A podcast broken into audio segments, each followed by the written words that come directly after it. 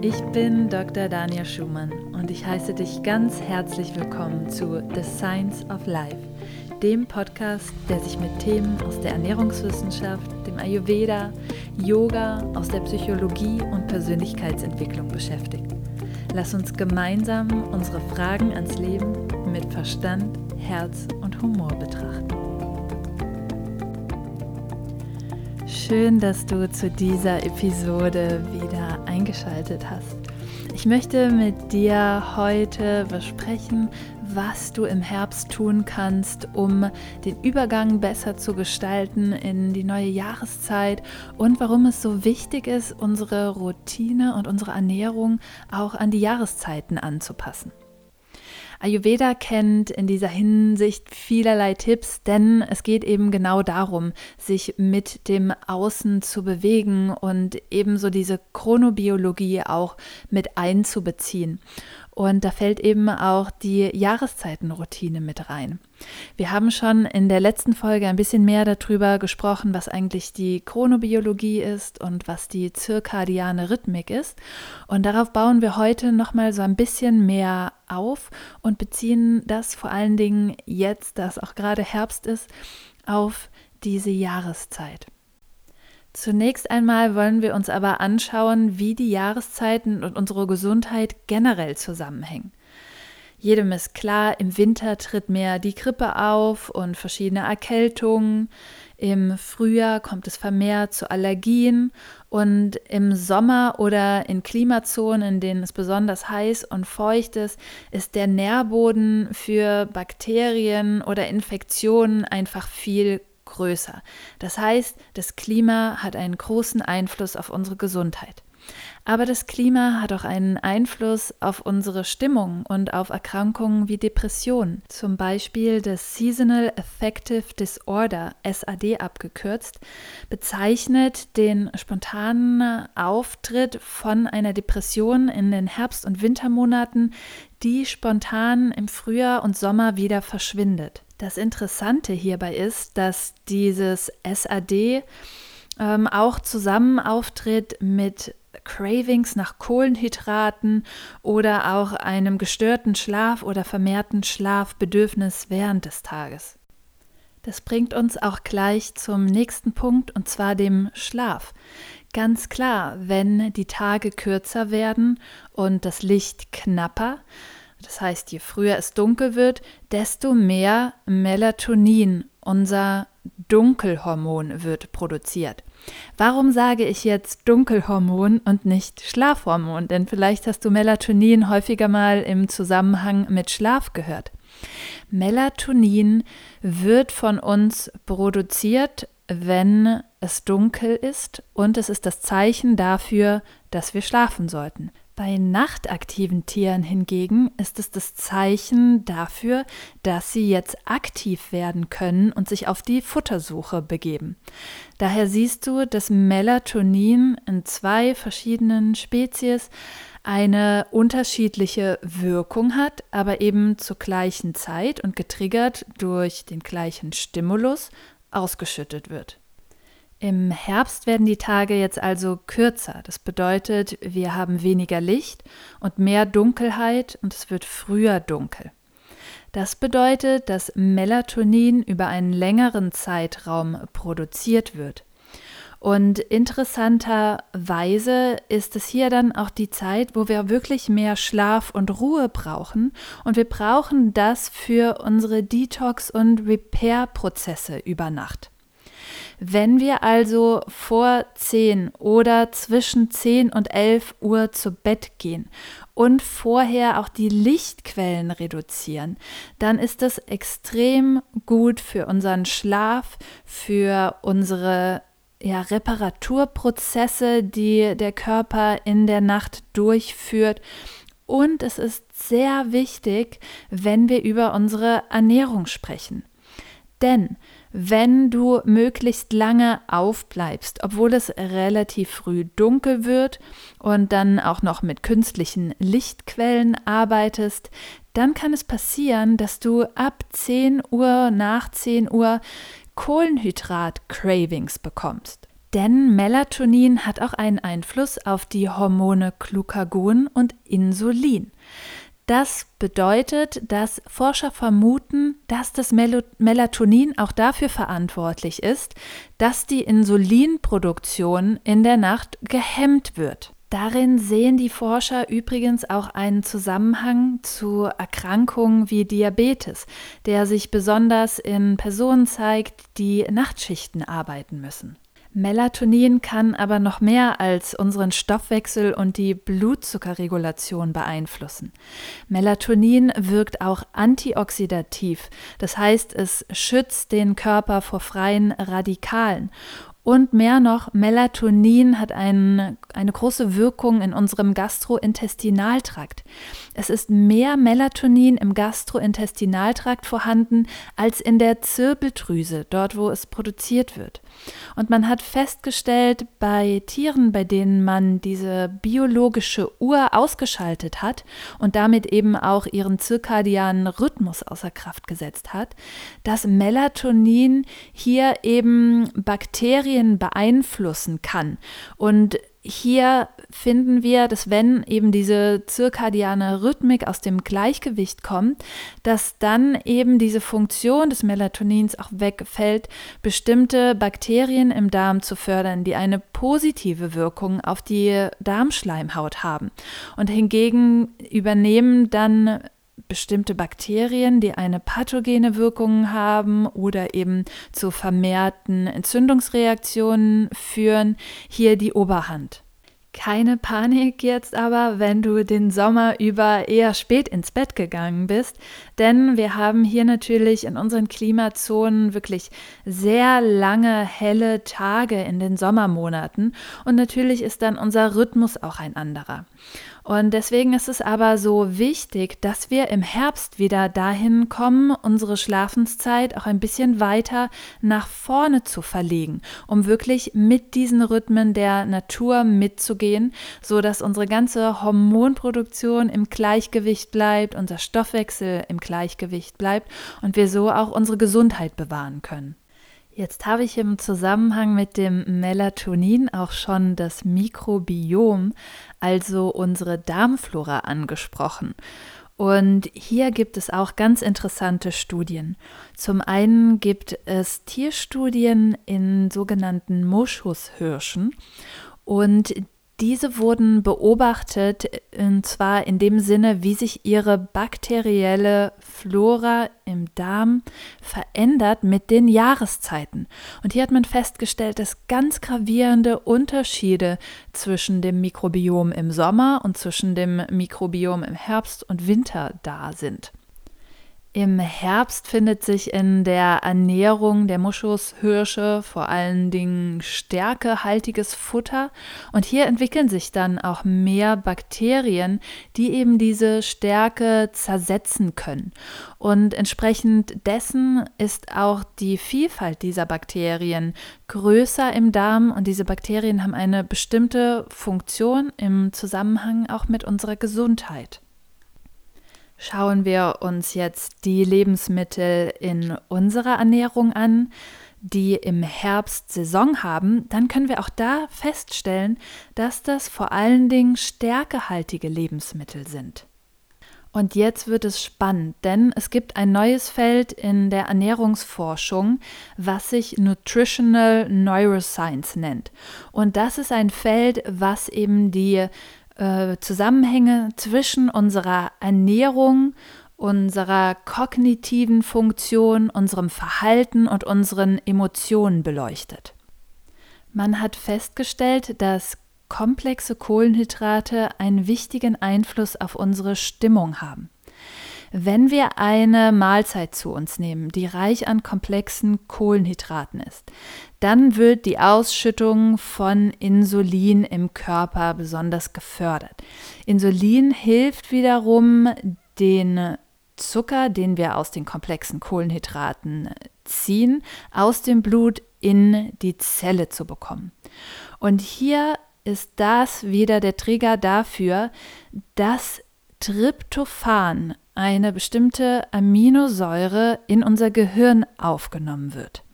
Und Tryptophan ist der Vorläufer von bestimmten Neurotransmittern, vor allen Dingen dem Serotonin, und es ist der Vorläufer von Melatonin.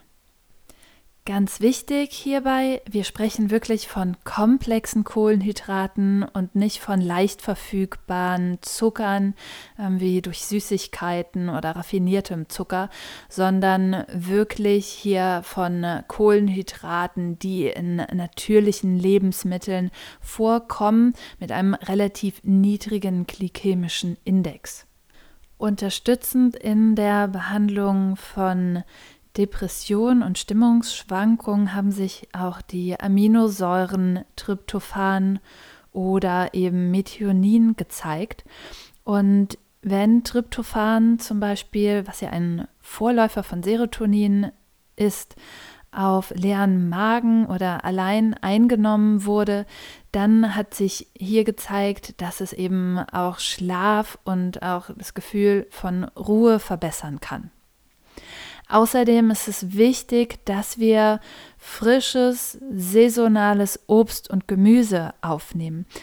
Denn es hat sich gezeigt, dass wenn wir in bestimmten Vitaminen eine, einen Mangel aufweisen, dass hier sich das eben auch auf die Stimmung auswirken kann.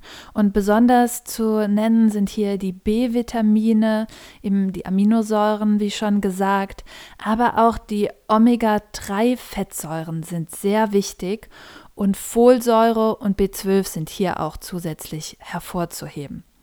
Das heißt, das sind wichtige Vitamine, die eben auch nur zum Teil in frischem Obst und Gemüse vorkommen, denn das B12 müssen wir vor allen Dingen bei veganer Ernährung supplementieren, weil es nur in tierischen Lebensmitteln vorkommt. Auch das Vitamin D ist ganz wichtig hier, denn wie gesagt, ist in den Herbst- und Wintermonaten die Lichteinstrahlung zum einen weniger, aber auch weniger intensiv. Und Vitamin D wird eben nicht über die Nahrung zugeführt, dafür ist es zu wenig in Lebensmitteln enthalten, sondern es wird vor allen Dingen produziert durch Sonneneinstrahlung. Und in unseren Klimazonen ist es deswegen so wichtig, im Winter Vitamin D zu supplementieren, denn es ist nicht nur wichtig für unsere Stimmung, es ist auch wichtig für unsere Knochengesundheit. Wir können Melatonin und Tryptophan zwar nicht unbedingt in ausreichenden Mengen über die Ernährung aufnehmen, aber es ist doch so, dass bestimmte Lebensmittel, die Melatonin und Tryptophan enthalten, auch definitiv die Produktion ankurbeln können und auch sich positiv auf den Körper auswirken können. Und interessanterweise sind Melatonin und Tryptophanreiche Lebensmittel vor allen Dingen diese, die wir mit dem Herbst in Verbindung bringen. Das bedeutet besonders in ähm, Nüssen ist viel Tryptophan enthalten, Sesam, ähm, Sonnenblumenkern, Cashews, Mandeln und Walnüssen. Und auch in den Getreidesorten, Weizen, Reis, Gerste, Haferflocken ist viel davon enthalten. Und ganz spannend, ähm, wie der Ayurveda empfiehlt, sollten wir uns im Herbst vor allen Dingen an eine Vata-reduzierende Ernährung halten.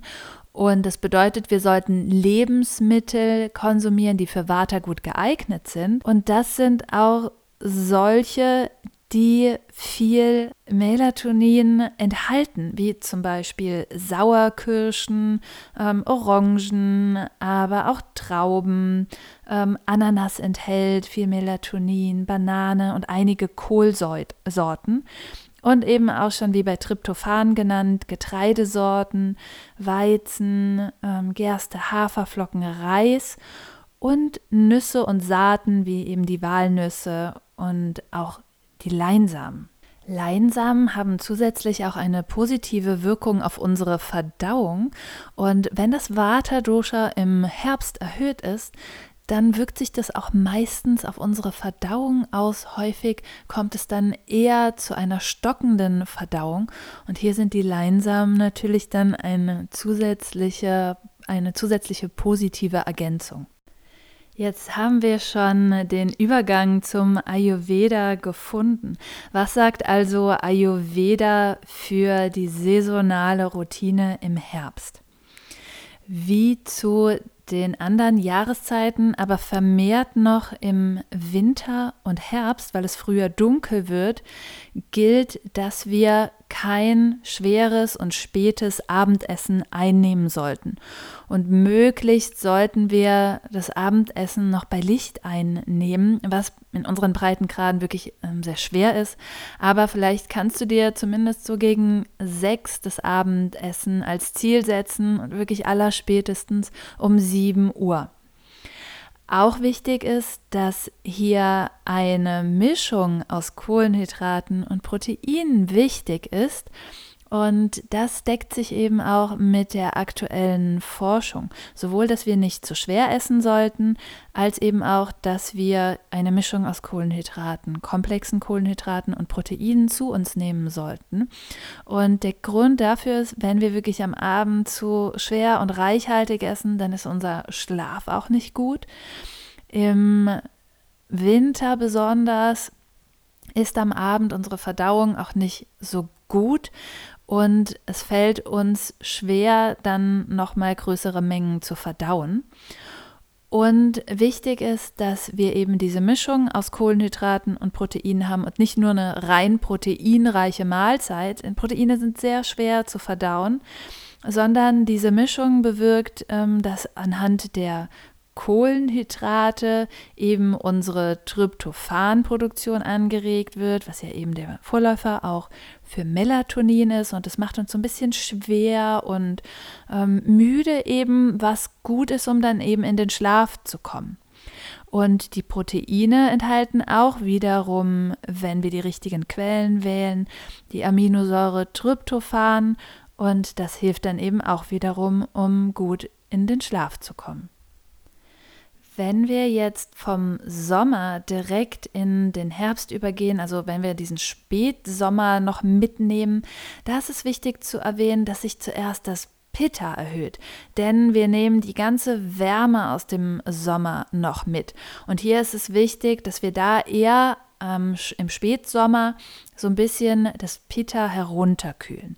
Wenn wir dann weiter in den Herbst reinkommen, dann erhöht sich hier vor allen Dingen das Vata-Dosha. Und Vata ist assoziiert mit den Eigenschaften rau, windig, kalt und das spiegelt sich eben auch im Körper wieder. Wir kriegen eine trockene Haut, wir haben ein vermehrtes Bedürfnis nach warmen Speisen und oft haben wir auch eher das Bedürfnis nach Rückzug. Und da ist es wirklich wichtig, um Beschwerden, die mit Warte assoziiert werden, wie die Verdauungsprobleme, auch Gliederschmerzen, kalte Hände, Füße, ähm, eine Erkältung, Rastlosigkeit und Energieverlust, damit wir das irgendwie im vermeiden können, dass wir hier eben wirklich ähm, uns so verhalten, dass wir das Vata reduzieren.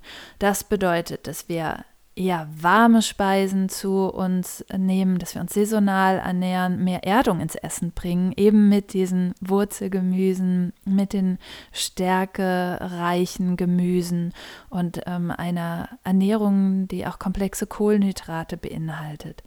Es ist wichtig, dass wir uns wirklich warm halten, besonders die Ohren auch, die sind sehr empfindlich und der Hals. Und das ist, sind die Stellen, die, wenn dort Wind ähm, rankommt, dass die besonders empfindlich reagieren und das Water erhöhen. Und es ist wichtig, dass wir auch vermehrt mit den öligen Substanzen arbeiten, dass wir uns ölige Massagen oder Ölmassagen gönnen. Vor allen Dingen am Abend ist es super, ein warmes Bad, eine Ölmassage, um auch hier nochmal den Schlaf zu fördern und das Nervensystem zu beruhigen, das Water zu beruhigen. Und dann ganz wichtig ist eine gute Abendroutine. Ja, ich weiß, dass das schwierig ist, aber wir haben jetzt gerade schon viel darüber gesprochen, wie wichtig der Schlaf auch eben ist und nochmal im Herbst eine besondere Bedeutung ähm, bekommt. Und dass du dir hier eine kleine Routine setzt, wie du gut in den Schlaf kommst, wie du den Tag ausklingen lassen kannst. Entweder durch eine Dankbarkeitsmeditation oder eben durch das warme Bad und die Ölmassage. Und ganz wichtig ist hier auch nochmal, dass natürlich jetzt eine Zeitumstellung bevorsteht. Und diese Zeitumstellung findet am 27. Oktober statt. Da bekommen wir eine Stunde mehr dazu, aber trotzdem ist es wie so ein kleiner Jetlag für den Körper. Und die Zeitumstellung wird immer noch sehr diskutiert. Einige Länder haben sie sogar schon abgeschafft und auch in Deutschland wird immer wieder darüber diskutiert, wie sinnvoll diese Zeitumstellung wirklich ist. Denn was wir hier beachten müssen, ist, dass sich auch unsere zirkadiane Uhr an die Umstellung gewöhnen muss. Das führt dann dazu, dass du vielleicht früher müde bist oder dich auch während des Tages müde fühlst, dann auch mal früher zu Bett gehst und früher aufwachst und dein Körper braucht so eine ganze Zeit, bis er sich wirklich an die Zeitumstellung gewöhnt hat. Du kannst deinen Körper hier aber nochmal aktiv bei der Umstellung unterstützen. Und zwar, wenn du morgens etwas mehr Zeit hast, dann kannst du in der Woche vor der Zeitumstellung jeden Abend und jeden Morgen etwas später zu Bett gehen und etwas später aufstehen. Und zwar immer so um die 10 bis 15 Minuten. Und das hilft deinem Körper, sich an die Zeitumstellung besser zu gewöhnen. Außerdem kannst du dem Körper helfen, indem du morgens so viel Sonnenlicht oder Tageslicht wie möglich bekommst. Und wenn du jetzt natürlich nicht die Möglichkeit dazu hast, dann hilft es auch mit einer Lichtquelle zu arbeiten. Es gibt sogenannte Lichttherapie, die sich auch besonders hilfreich gezeigt hat bei diesem Seasonal Affective Disorder, wo die Depressionen eben vor allen Dingen in den Wintermonaten auftreten. Der größte Fehler, den du hingegen machen kannst, ist, dass du denkst, jetzt hast du ja eine Stunde mehr zur Verfügung, wenn die Uhren im Herbst umgestellt werden. Also hast du auch mehr Zeit oder kannst später ins Bett gehen. Und das bringt den Rhythmus aber noch mehr durcheinander. Was du auch vermeiden solltest, ist Alkohol am Abend auch wenn du das Gefühl hast, durch den Alkohol leicht schläfrig zu werden. Aber es hat sich in Studien gezeigt, dass dafür die Schlafensqualität die Nacht über nicht so gut ist. Und natürlich versteht es sich von selbst, dass der Konsum von Koffein am späten Abend auch nicht so förderlich für den Schlaf unbedingt ist. Allerdings hängt das auch so ein bisschen vom Typ natürlich ab. Wenn du dich während des Tages einmal schläfrig fühlst, dann hilft so ein 15-minütiger kleiner Mittagsschlaf. Allerdings sollte das nicht zu spät am Nachmittag sein, damit du deinen Schlafrhythmus nicht aus dem Gleichgewicht bringst. So, jetzt habe ich dir schon einige Tipps mit auf den Weg gegeben zur Zeitumstellung, wie du da besser deinen Körper auf die Zeitumstellung vorbereiten kannst. Aber ich will dir noch ein paar konkrete Tipps generell für den Herbst mitgeben. Mein erster Tipp kommt aus der ayurvedischen Perspektive und der bezieht sich darauf, wie wir schon besprochen haben, dass du dich darauf konzentrierst, das Vata-Dosha zu reduzieren. Das beinhaltet eine Vata-reduzierende Ernährung, dich warm einzupacken, die schöne Ölmassagen zu gönnen und ausreichend Ruhe in deinen Alltag zu integrieren, zum Beispiel über Yoga oder Meditation. Und hier gibt es auch schöne Studien, die zeigen, dass eben Meditation oder Yoga auch bei depressiven Verstimmungen Stimmung helfen kann und bei diesem Seasonal Affective Disorder durchaus die Stimmung verbessern kann. Ich verlinke dir in den Shownotes auch nochmal meinen Blogartikel mit den fünf Tipps, wie du mit Ayurveda gut durch den Herbst kommst. dann ist es ganz wichtig, dass du rausgehst und das wenige Tageslicht, das wenige Sonnenlicht aufsaugst. Bau Spaziergänge ein. Schau, dass du wirklich dich im Freien auch aufhältst.